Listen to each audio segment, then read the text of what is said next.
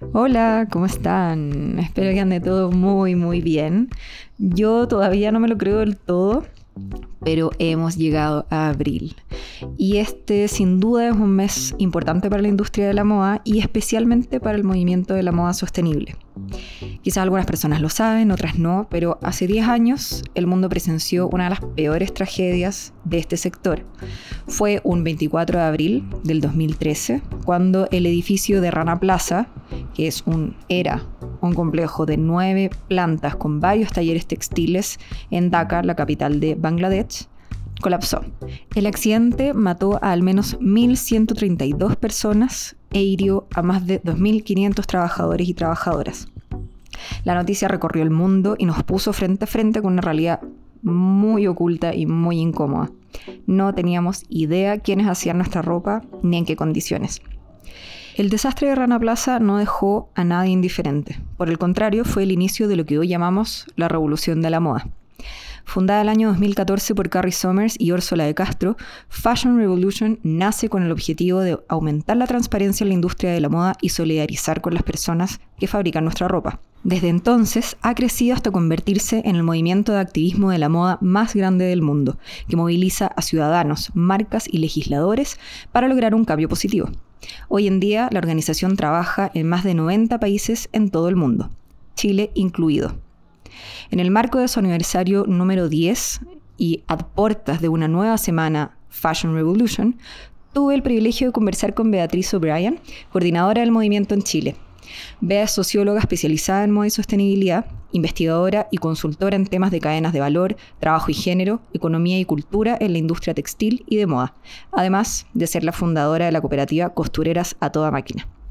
En el capítulo de hoy conversaremos sobre la evolución del movimiento desde sus inicios a la actualidad, cuáles son las principales problemáticas que enfrenta Latinoamérica a nivel regional y el impacto que tiene la ciudadanía para movilizar cambios en una industria tan grande como la de la moda. Te invito a sumarte a esta conversación franca junto a Bea O'Brien. Bea O'Brien, bienvenida a, una, a un nuevo episodio de Conversación Franca. ¿Cómo estás? Hola Javi, muy bien, contenta de estar acá en, este en el podcast de Franca.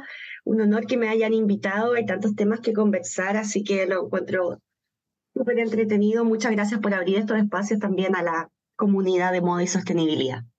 No, el, el, honor es completamente, completamente mío. Yo creo que va a ser una conversación muy, muy entretenida. Ya hemos tenido varias como en el camino, así que me emociona poder ponerle rec a, a lo que salga de esta. y para partir, bueno, tú eres coordinadora nacional de Fashion Revolution, un movimiento que ya cumple 10 años, 10 años consolidándose como como un movimiento muy relevante dentro de la industria de la moda, muy relevante en el sentido de que ya tienen un nombre, eh, pero que también han empujado como mucho las, eh, la frontera de alguna forma.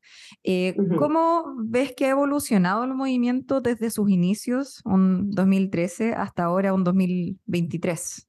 Bueno, sí, como bien tú decías, el movimiento partió el año 2013, después del desastre Mm. De Rana Plaza y yo creo que eso fue ya como un punto, un poco la gota que rebalsó el vaso y dijo como, en el fondo, quienes trabajaban en, ya en sustentabilidad de antes dijeron como, no, esto ha llegado demasiado lejos, ¿no? Como la industria de la moda y esta industria que tanto queremos y esta esfera cultural que tanto queremos y en la cual trabajamos está eh, realmente atentando contra los derechos humanos y contra los derechos de las mujeres trabajadoras en el mundo. Entonces, yo te diría que ese fue como el punto de partida un poco de, eh, de este movimiento que se, se inició en Inglaterra, pero bastante rápidamente se extendió por el resto del mundo, también teniendo en consideración que los territorios y los países ocupamos distintos, digamos, espacios eh, mm. dentro de la industria de la moda, pero somos todos parte de una industria global, ¿no? Y yo creo que eso hay que tenerlo bastante claro, como eh, el fenómeno de la globalización económica, pero también de la globalización cultural. Entonces, eh, eso un poco, yo te diría que el movimiento ha avanzado bastante, eh, ha madurado bastante. En general, el movimiento de moda y sostenibilidad en el mundo ha ido avanzando, porque también fue algo nuevo, entonces cuando empezó era como ya está este problema, está este desafío, ¿no? Eh, llegamos a un punto donde dijimos no más, estas cosas como el desastre de Rana Plaza no pueden seguir sucediendo. Mm. Eh, no es la moda que queremos, no es la moda que amamos, ¿no? Claro, eh, Es totalmente lo contrario, de hecho, y desde ahí empezar a articular desde los recursos que uno tiene, que tiene mucho que ver con sustentabilidad y sostenibilidad, ¿no? Y mm, claro, el primer recurso fue movilizarse, ¿no? A movilizarse a nivel ciudadano o de, de sociedad civil.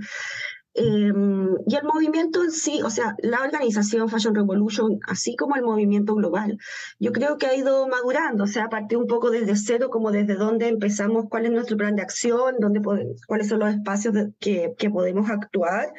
Y em, empezó como un movimiento de calle, yo diría como todos los movimientos que hacen cambios socioculturales profundos, es un movimiento que empezó desde el activismo, ¿no? Desde la calle, desde salir a demandarle a las marcas como, oye, ¿de dónde viene mi ropa?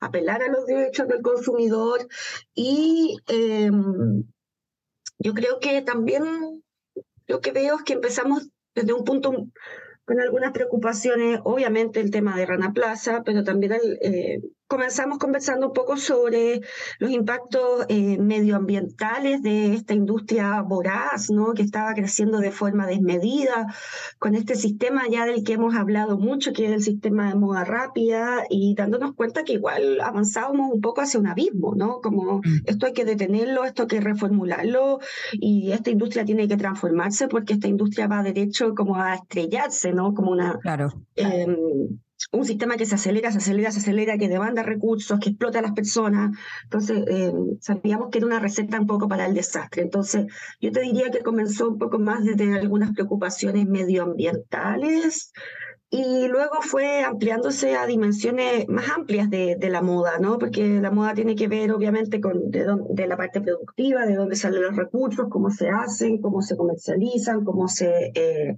descartan también. Pero luego se empezaron a incluir otros otras dimensiones quizás un poco más complejas, pero también complementarias, que son una dimensión social y una dimensión cultural, que yo diría que esas dos son las que han estado agarrando fuerza el último tiempo. Y asimismo también el movimiento se ha ido transformando, eh, se ha ido sofisticando también en sus demandas. Eh, entonces yo te diría que podríamos definir tres fases importantes ¿no? del movimiento. Una fase de instalación, de instalar la, problematización o la pregunta, ¿no? como esto es lo que estamos enfrentándonos. Después una fase de crecimiento y enriquecimiento, en la cual la comunidad global se agrupó en torno a Fashion Revolution y empezó a conversar como ya cuáles son nuestros grandes desafíos. Mm. Eh, cuáles son los grandes impactos de la moda, cuáles son los desafíos que estamos enfrentando como industria eh, y por dónde empezamos un poco, ¿no? Y yo te diría que ya una década después estamos en una fase de consolidación y el movimiento ha crecido bastante. Yo creo que hoy en día si uno, no sé, toma una persona relativamente informada con respecto a qué está pasando en el mundo y le pregunta sobre el impacto de la industria de la moda, yo creo que una persona que no está inserta en este movimiento, digamos, eh, igual tiene cierto cierta conciencia, ¿no? El ciudadano a pie tiene cierta conciencia de que sí tenemos un problema con la ropa, de que estamos sobreproduciendo, de que estamos ocupando muy poco tiempo lo que compramos y de que estamos descartando con demasiada eh, rapidez y facilidad, ¿no? Entonces todavía queda muchísimo que avanzar, sobre todo en el tema que estamos entrando. Recién vengo saliendo de una reunión eh, como de la, de la red global de Fashion Revolution sobre temas de legislación, y nuevamente, digamos, con el, con el mismo proceder que, que ha tenido la, funda, la fundación desde un principio, eh, que es donde encontramos espacios de acción, ¿no? Donde encontramos espacios de acción en el tema legislativo. Yo estoy súper convencida que los temas legislativos van a pueden cambiar las reglas del juego completamente, ¿no? Porque nadie es capaz de la legislación, ni las marcas, ni las personas, ni, pero tenemos que ver cómo lo hacemos y cómo lo hacemos bien y buscar estos espacios, yo diría, eh, que muchos de estos espacios no tienen contemplada una participación ciudadana. Entonces hay que buscar dónde mm. se puede accionar, dónde se puede actuar eh, para lograr cambio y un poco pelear por ese espacio. No es un espacio que esté dado, ¿no? es un espacio que hay que ganarse y que hay que conformar.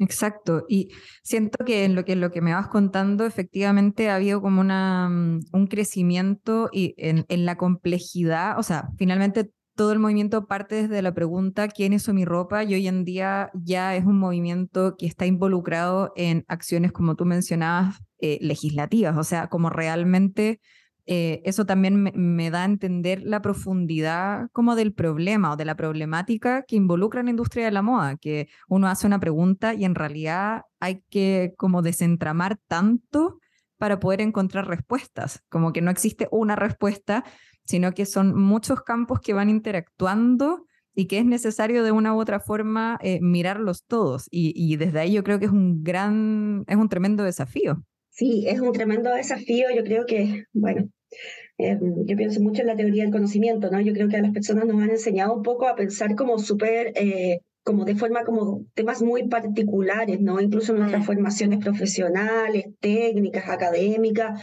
son como ver un problema en específico, profundizar en ese problema. Yo creo que la sustentabilidad la sostenibilidad es una oportunidad también de trabajar de forma como interdisciplinaria y de ver, eh, mm, de tener una panorámica también un poco más amplia, más integral, donde son muchos elementos, como dices tú, que entran en juego y que hay que lograr equilibrar, mm. o sea, en términos de legislación, por ejemplo, solo por darte un ejemplo, Claro, hay un alcance global de la legislación, pero es muy importante también lo que está pasando a nivel local, ¿no? Lo que pueden los europeos estar buscando dentro de su legislación eh, puede ser diferente a lo que estamos buscando en Latinoamérica o en África. Eh, no, no, son las mismas problemáticas y yo creo que aparecen en estas conversaciones que estamos teniendo en, el mm. grupo de trabajo que tenemos. Eh, es interesante también para repensar nuestra, nuestro lugar como país, a mí no me gusta hablar mucho de país, pero sí de territorio y de región, mm. como país y como región latinoamericana también, cuál es el lugar que ocupamos hoy en día dentro de la cadena de industria y de cultura textil y de moda, y cuál es el lugar que queremos ocupar y cómo en el fondo logramos esta autonomía, redefinirnos y también priorizar, ¿no? Como qué es lo primero que tenemos que en lo que tenemos que trabajar, que viene a medio, mediano plazo, que viene a largo plazo también. Y tomando esto, esto último que, que estaba mencionando, que también me, me, parece muy enriquecedor, darle una perspectiva eh, más territorial también a, todas estas problemáticas, porque si bien es una industria global y una, eh, quizás, vuelvo a usar la palabra, pero si hay una problemática compartida, pero las bajadas quizás eh, que se producen en, los en, las distintas regiones y en, los distintos, en los distintos países sí pueden ser más particulares.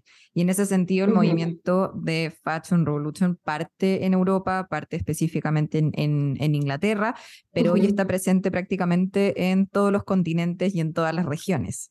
Y mm, tú tienes una perspectiva mucho más de campo de Chile y también tengo entendido que con muchos vínculos a nivel latinoamericano con, con, las otras, con los otros países eh, en los que está presente el movimiento. Entonces, entonces, desde ahí, ¿cuáles son las principales problemáticas que han identificado ustedes a nivel eh, regional o cuáles son las prioridades em, que se han identificado o que buscan como atacar de alguna forma o poner sobre eso, poner en primera prioridad, sí. Primero, comentarte que nosotros tenemos y conformamos hace dos años atrás la red latinoamericana de Fashion Revolution. Esta red incluye, valga eh, la, eh, como el autobombo, Chile, Argentina, Uruguay, Brasil, eh, Perú, Ecuador, Venezuela, Guatemala y México. Esos somos los países, ya estamos reconocidos como, como red latinoamericana dentro del movimiento global. De hecho, vamos a tiempo más ya publicar como nuestro logo. y conversar un poco, Javi, sobre eh, las muchas reuniones que hemos tenido y un poco esto de como que cada uno expone un poco sobre cuáles diría yo que son como los principales problemas dentro de sus territorios y cómo también podemos lograr eh, unificar un poco un, un, un llamado latinoamericano, que es bien difícil porque así como también somos países que estamos muy fragmentados, ¿no? Como que cada país tiene una realidad diferente. Algunos países tienen realidades parecidas. Por ejemplo, si hablamos de Chile y hablamos que en Chile mm, hay mucha gente que me va a saltar al cuello por decir esto, pero prácticamente no tenemos industria textil nacional como industria, ¿no? Como que sea una parte de la economía del país, del PIB, que sea importante.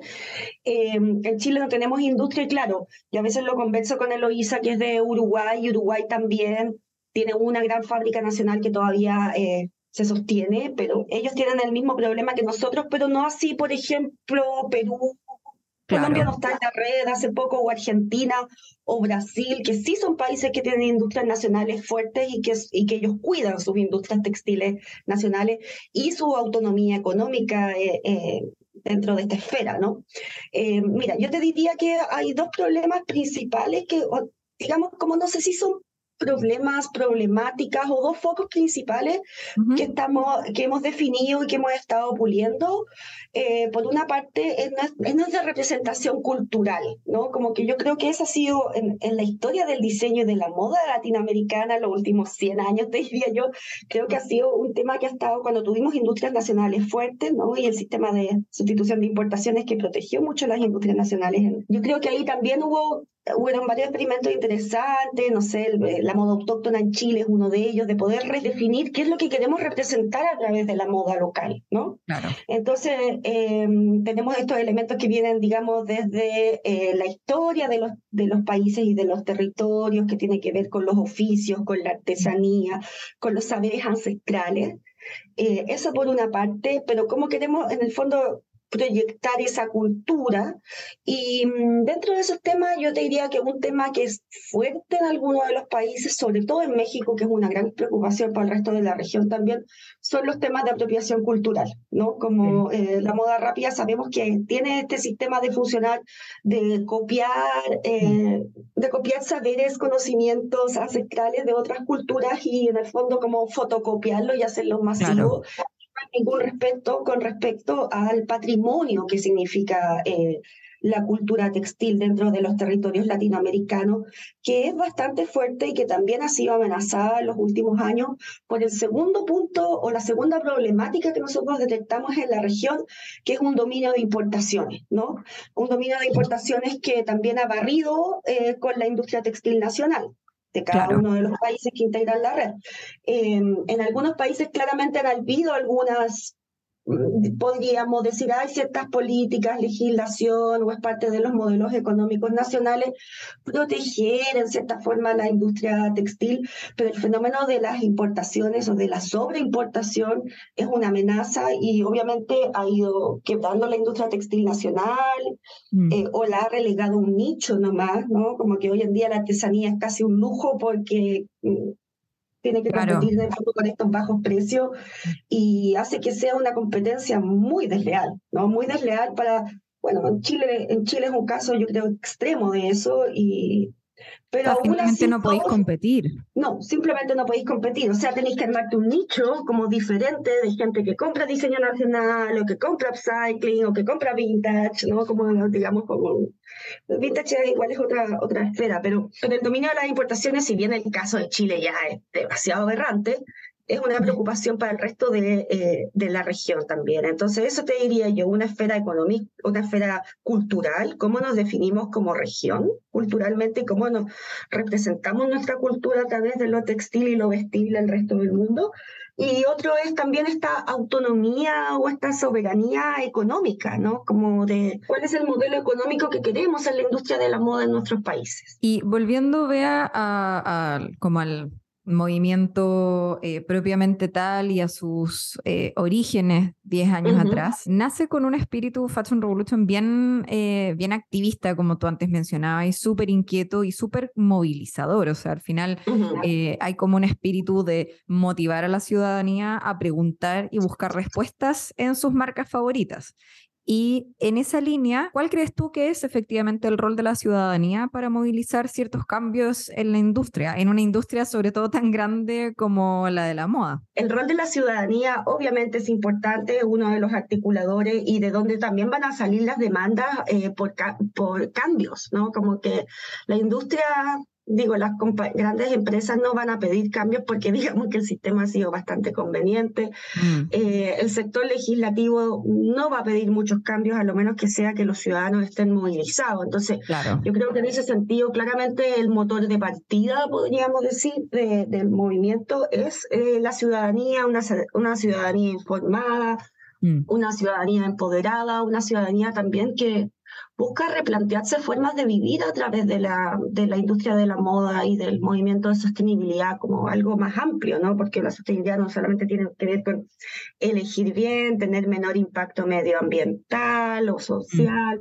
sino que tiene que saber, tiene un tema político ideológico que yo creo que no es menor, que tiene que ver con qué sociedad queremos vivir. Eso, yo te diría que si no parte desde la ciudadanía, no va a partir desde otra dimensión o desde otro espacio, ¿no? Eh, parte desde ahí, pero claro, ahí en la ciudadanía también hay mucho, yo hablo más de ciudadanía, prefiero hablar más de ciudadanía que de consumidores, aunque igual podemos hablar de consumidores en el sentido de que me parece que políticamente es un poco más aceptado hablar de ciudadanía porque mm. el término consumidor o consumidora tiene que ver con el acceso y con la injerencia que yo tenga en el mercado. Entonces, probablemente la gente que tiene mayor poder económico también tiene mayor injerencia dentro del mercado, ¿no? Mm. Pero en el término de ciudadanía, en el fondo es, es, mucho más democrático en ese sentido, ¿no? Todos somos ciudadanos, nacimos dentro de ciertos territorios, en esta frontera medidas como impuestas, pero que son fronteras dentro de las cuales nos ordenamos como países. Em, entonces, la el rol de ser ciudadano yo creo que tiene... Em, que es más justo en ese sentido, como te decía, y es más democrático y no tiene que ver con cuánto yo puedo eh, en el fondo los recursos económicos que yo tenga y la injerencia que yo tenga dentro del mercado. Sí, me, me, hace mucho sentido esa visión más, más democrática, más, más inclusiva también, de alguna forma. Yo creo que también alude como a un cambio de narrativa, de alguna forma, o de preocupaciones o prioridades que vienen como desde la base hacia como la cumbre, podríamos decir, y no, y no, y no al contrario y que también lo hemos visto en cómo funciona en el último tiempo la industria de la moda. No sé, quizás nos podemos ir a las tendencias que antes eran muy desde las pasarelas a la ciudadanía o a los consumidores y ahora hay, como que se, se, ha invertido de alguna forma esto. También es interesante ver cómo estos movimientos como Fashion Revolution también aportan a esa línea, ya no solo desde las tendencias o desde la estética, sino también desde este contenido que tiene más que ver con demandas sociales y como con, con demandas realmente ciudadanas, porque tiene relación con, con cómo es la sociedad en la que queremos vivir, cómo, cómo nos vamos a vincular con, con, con la cultura y desde ahí el vestuario es fundamental. Sí, sí, sí, por supuesto. O sea, el, vestuario es una herramienta muy interesante porque cubre todas las esferas de la sociedad, ¿no? Es economía, es política, es cultura, es justicia social, o sea, em, en ese sentido yo creo que también tenemos que pensar en, en, la fuerza que tiene esta vía o este camino para poder lograr cambios que vemos que son o sea, cambios que ya son casi como obligatorios, ¿no? El tema de, del cambio climático es una amenaza real y realmente nuestra especie humana está con el tiempo ya en contra un poco. Mm. Entonces, eh, frente a esa amenaza real y frente al actuar, viene toda esta también como reconfiguración, ¿no? Como esta oportunidad también de pensar en qué mundo queremos vivir y, mm. y de qué forma también hacemos una sociedad más justa y un y un mundo mejor, aunque suene como súper ideológico, mm. sí se puede hacer a través de la moda, ¿no? La moda toca un montón de géneros, de, temas, ¿no? La moda es inclusiva, la moda puede darle empleo de calidad a las mujeres y a las familias, o sea, mm. son un montón de cosas que, que se pueden eh, alcanzar a través de, de la moda, que hoy en día no parece ser así porque la moda económica y social, socioculturalmente ha sido muy desvalorizada y ha sido desvalorizada también para ser una herramienta eh, que se ocupa en el sistema, de, este sistema que entendemos como un sistema de moda rápida, pero en el fondo un sistema de consumo suntuario. Tomando ahí tu última palabra, consumo, desde eh, también desde el movimiento, desde Fashion Revolution, han hecho un llamado, podríamos decir, o han prestado ciertas herramientas, yo siento, como que siempre eh, desde ahí entregando mucho, mucho contenido a través de las campañas, incluso de sus redes sociales, con llamados específicos, em, a un consumo más responsable. y, si bien yo creo que las dos estamos de acuerdo con que no se le puede como achacar todo o, cargar toda la mano al consumidor o a la consumidora, sí se puede em, generar ese acto de una manera más responsable. En verdad puse palabras en tu boca, quizás no estás de acuerdo conmigo. no, estoy totalmente de acuerdo. ya, ya me lo dirás, no. Em, Pero volviendo al concepto de consumo responsable, ¿cómo definen ese concepto desde el movimiento y cuáles son los principales desafíos que encontramos para poder ser un consumidor o una consumidora más responsable en nuestro contexto? En la industria de textil y de la moda específicamente, eh, tiene que ver con, con, adquirir cosas solamente cuando uno las necesita, como se dice la frase como típica, hacerlas durar, mm. eh, desecharlas de forma responsable. Yo creo que cuando uno llega al momento que tiene que deshacerse de todo lo que tiene, ahí uno se da cuenta de todo lo que tiene y en realidad, pucha, no sé si lo necesitaba realmente o no lo necesitaba. No, pero para mí el consumo responsable tiene mucho que ver también con, tener en consideración dentro de, nuestras elecciones en el mercado eh, que somos uno más de mucha gente, ¿no? Como que la individualización nos dijo como, oye, eres tú solo, tú te lo mereces, mira, puedes ser quien tú quieras ser a través de las cosas que tienes, ¿no? Claro. Pero, pero en realidad como que si lo empezamos a pensar y digo, oye, a mí el mercado me da toda esta libertad, pero ¿qué pasa si todo el mundo tiene esta misma libertad, ¿no? Como que ahí queda la escoba porque no hay suficientes recursos para el deseo, ¿no? Como que en el fondo el consumismo como que llama al deseo y el deseo es infinito y insaciable en los seres humanos, ¿no? Un consumo más responsable, si alguien dijera, yo en realidad me, me hace sentido todo esto, quisiera consumir de una manera más responsable, me da la sensación de que por una parte tiene que ver con poner como paños fríos al deseo, como, como al fervor, como ese, como ese, a, ese deseo un poco como avivado por el, por el marketing de, de, de, tener finalmente. Y si lo llevamos quizás a acciones más concretas, podría tener, como que yo siento que quizás hay ciertas preguntas que te pueden ayudar a ir como aplacando ese deseo y que tiene que ver quizás con preguntarse, como tú decías, lo necesito, eh, quizás si lo necesito, eh, debo comprarlo necesariamente, puedo conseguirlo de otra manera, em, qué voy a hacer con, cuánto tiempo quizás me va a durar, eh, qué hago con este objeto, con esta prenda en este caso, o con este accesorio, con este zapato, una vez que ya no lo pueda seguir usando, como yo creo que eso es como un, al menos a mí me hace mucho sentido como de de decir uno en la medida en que compra algo, se hace responsable de ese algo hasta el final. Las marcas también deberían, pero al final uno empieza, uno al menos comparte esa responsabilidad em, y, y, queda como un poco en tus manos esa gestión. No sé si agregarías alguna otra como eh, indicación, no sé si indicación es la palabra más, más correcta, porque aquí no, yo creo que no, se trata como decir tienes que hacer esto, pero sí quizás un lineamiento. Yo siento que hay un proceso como identitario también, hoy en día la identidad también es otro tema importante dentro de la esfera cultural de la sostenibilidad y que la identidad en el fondo se ha transformado en una construcción individual. Cada uno se construye, un poco construye su identidad con respecto a los elementos eh, que encuentra a su alrededor. Y claro, el, mercado en ese sentido está abierto para que tú tomes lo que necesites y te vayas construyendo, ¿no? En el vestuario yo creo que eso es bastante eh, el vestuario, claro, tiende, a ser una dimensión de representación súper eh, dinámica ¿no? Y, mm. y, directa. O sea, los tiempos cambian, las sociedades cambian, el vestuario va, eh, es lo primero que cambia, digamos. Claro. ¿no? Entonces, yo diría que para tener un consumo más responsable, eh, lo primero que tenemos que hacer es, en, términos de ropa y bajándolo como una realidad, yo creo que primero conocernos. ¿Quién soy yo? ¿Qué es lo que me gusta? Yo creo que en ese caso, por ejemplo, si es que a uno le cuesta definirlo, porque hay personas que les cuesta más que otras, ¿no?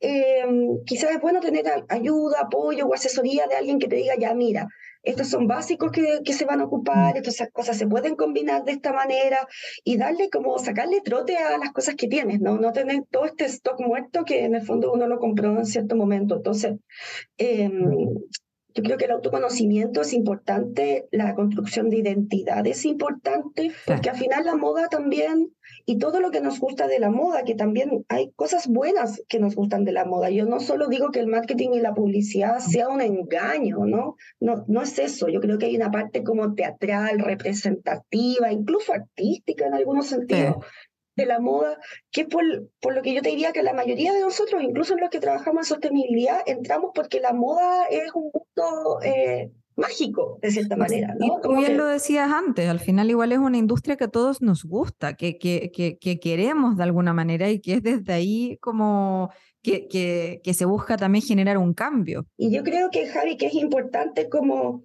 los seres humanos igual nos construimos culturalmente desde siempre, desde el primer ser humano en adelante, en base a relatos o historias, ¿no? Nosotros construimos historias y actuamos dentro de esta como... Mm este, este meta, meta relato que, en los que estamos todos como un poco envueltos, ¿no? Y el metarrelato tiene que ver con esta como actual pasivo que hemos hablado de los agentes o de los individuos, eh, individuos, comunidades y sociedad en general. Hoy en día conformarnos como seres humanos y como individuos y como agentes dentro de nuestra sociedad tiene mucho de autoconstrucción, ¿no? El tema de género yo creo que es un ejemplo perfecto de eso Hace 50 años atrás nadie se preguntaba mucho por el género, era como nacías de cierta forma biológicamente y eras hombre o mujer y el género se acababa ahí. Tenía más que ver con tu sexualidad que con tu género. Hoy en día podemos ver en las generaciones jóvenes que el género es una construcción. Eh, que uno se autodetermina dentro de, de, qué género es, ¿no? Y asimismo, la identidad también es una autoconstrucción. Y claramente eso implica un esfuerzo, un trabajo de autoconocimiento, pero también nos da una libertad. Entonces, dentro de, ese, em, de esta autoconstrucción que estamos eh, hablando, yo diría que hay dos esferas importantes dentro de la industria del vestuario, del vestuario hoy en día, que uno es el cuerpo, ¿no? Cómo habitamos nuestro cuerpo, cómo conocemos nuestro cuerpo, cómo lo vestimos. Y otro tema eh, muy amplio también, porque los temas culturales son siempre complejos y amplios y hay muchas fuerzas que interactúan al mismo tiempo, pero tiene que ver también con esta libertad que yo estoy hablando dentro de la autoconstrucción de identidad, en el caso específico del vestuario, siendo una herramienta tan importante de identidad como es, la más importante a nivel, yo creo, como de historia humana, pero es el tema valórico, ¿no? Como el tema valórico y de identidad, ¿cuáles son mis valores? Y evidentemente ahí el vestuario es una herramienta muy poderosa también para reflejar nuestros valores. Entonces, autoconocimiento eh, en cuanto a, a nuestro cuerpo y eso bajándolo ya a lo más, más, más terrenal, que son las herramientas que necesitan las personas para tener un consumo más responsable, conocernos, ¿no? Como, ¿qué es lo? Porque probablemente yo, o sea, no probablemente, yo me voy a vestir con lo que me es cómodo y con lo que me queda bien y con lo que yo siento que me representa y que viste mi cuerpo de la mejor manera, ¿no? Y yo creo que movimientos como, como Fashion Revolution, que es lo que nos convoca hoy en día, también aporta a generar estos nuevos relatos en torno al vestir, en torno a cómo debería funcionar una industria, en torno a qué preguntas hacernos, en torno a esa industria, en torno a nuestro vestir. Finalmente también esto se va como co-creando eh, entre ciudadanos, entre la ciudadanía y entre también estos otros actores y cómo las marcas van respondiendo a todo, a todo esto de alguna manera. Esta posibilidad de conformar nuevas comunidades en un mundo globalizado porque hay muchas diferencias a nivel territorial, que es lo que hablábamos antes, pero también tenemos una cultura global. Y dentro de esta cultura global uno puede encontrar a personas al otro lado del mundo, en otros territorios completamente diferentes en términos geográficos, culturales, económicos y políticos, pero que en el fondo eh, quieren habitar su vestuario y quieren representar sus valores a través de él de la misma manera. Entonces, está la posibilidad de conformar nuevas comunidades y yo creo que el mundo digital también ha facilitado eso. Sí, total, totalmente. Estoy, estoy de acuerdo también con esa, con esa visión. Obviamente el consumidor también tiene muchos desafíos de, eh, dentro del mercado, ¿no? La, hay una encuesta muy importante que hace, que es una encuesta de consumo que hace Fashion Revolution, como la encuesta de consumo global que se hace una vez al año, y muestra que hay eh, una brecha muy grande entre lo que los consumidores están diciendo, lo que quieren hacer y lo mm. que realmente hacen. Entonces yo creo que ahí, en esa brecha, en ese espacio, eh, hay un tenemos que construir reflexión y diálogo y conversar entre nosotros qué es lo que está pasando, que en el fondo queremos consumir de mejor manera, pero al final igual vamos y compramos lo más barato. ¿no? Claro. Eh, ese es un tema que yo creo que todavía nos falta dilucidar. Sí, totalmente. Estoy, estoy muy de acuerdo contigo. A mí también me, como que me toma mucho, como finalmente cómo poder resolver esa, esa encrucijada de alguna forma. Y bueno, vea, tú bien lo decías, que quedan muchos temas en el tintero, lamentablemente ya tenemos que ir cerrando esta, esta conversación, pero no me gustaría que la cerráramos antes de que, mm, de que tú también pudieras compartir algún consejo, eh, porque yo creo que eventualmente tú también fuiste una, una ciudadana que en algún momento tuvo una inquietud y que dijo, a ver, ¿por dónde parto? Eh, entonces, ¿cuál sería tu consejo para alguien que que, busca conocer un, un, poco más perdón, sobre sostenibilidad, sobre moda o que eventualmente eh, quisiera sumarse al movimiento. Eh, pero yo creo que el tema de autoconocerse es un, es un punto de partida, ¿no? No hay una receta para todo el mundo de cómo emprender este camino de la sostenibilidad.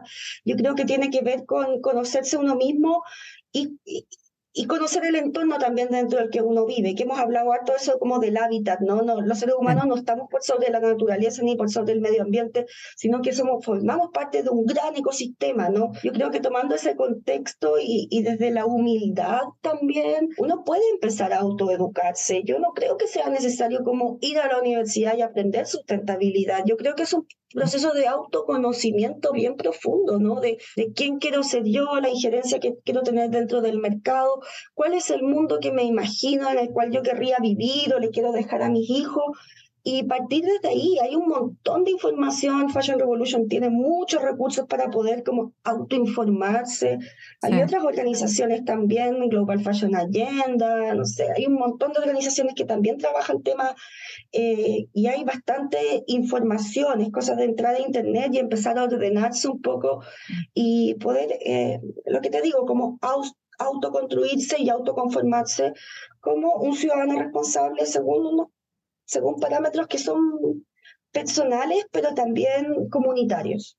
Claro, quizás ahí también el tema de los valores que tú mencionabas anteriormente, como con qué quizás resuena uno en lo personal y desde ahí también puede ser una forma de partir y de, de, de empezar a buscar esa información que yo también creo que está y que efectivamente eh, tanto los canales, eh, el canal como oficial eh, o original de Fashion Revolution, como todas estas bajadas locales también están, están ofreciendo. Así que desde ahí extendemos desde ya la invitación para poder revisar las, las, redes sociales de Fashion Revolution, a sumarse a esta pronta semana de Fashion Revolution y hacer las preguntas y acercarse y formar comunidades de ahí. Muchísimas gracias, Bea, por esta conversación. Estoy profundamente eh, inspirada y yo creo que para muchas, muchas personas lo van a compartir. Espero mm, que, esta sea la primera de muchas. Me quedaron muchas preguntas en el tintero, así que ya volveremos a vernos. Gracias, Javi, por esta instancia y, y espero que no haya sido muy complejo el tema sociocultural, que yo trabajo bastante por mi formación también, que a veces parece ser que son muchos elementos y es muy complejo, pero nosotros vivimos dentro de esto, ¿no? Como que nadie te puede venir a decir a ti cómo ser un consumidor responsable, porque uno conoce su propia historia. Entonces yo creo que hay que hablar con, desde esa voz propia también, ¿no? De, de tu experiencia, de tu historia, y de construir este relato que es un camino súper lindo también. Buenísimo, Bea. Muchas, muchas gracias. Hasta la próxima. Que estés muy bien. Besito. Chao, chao.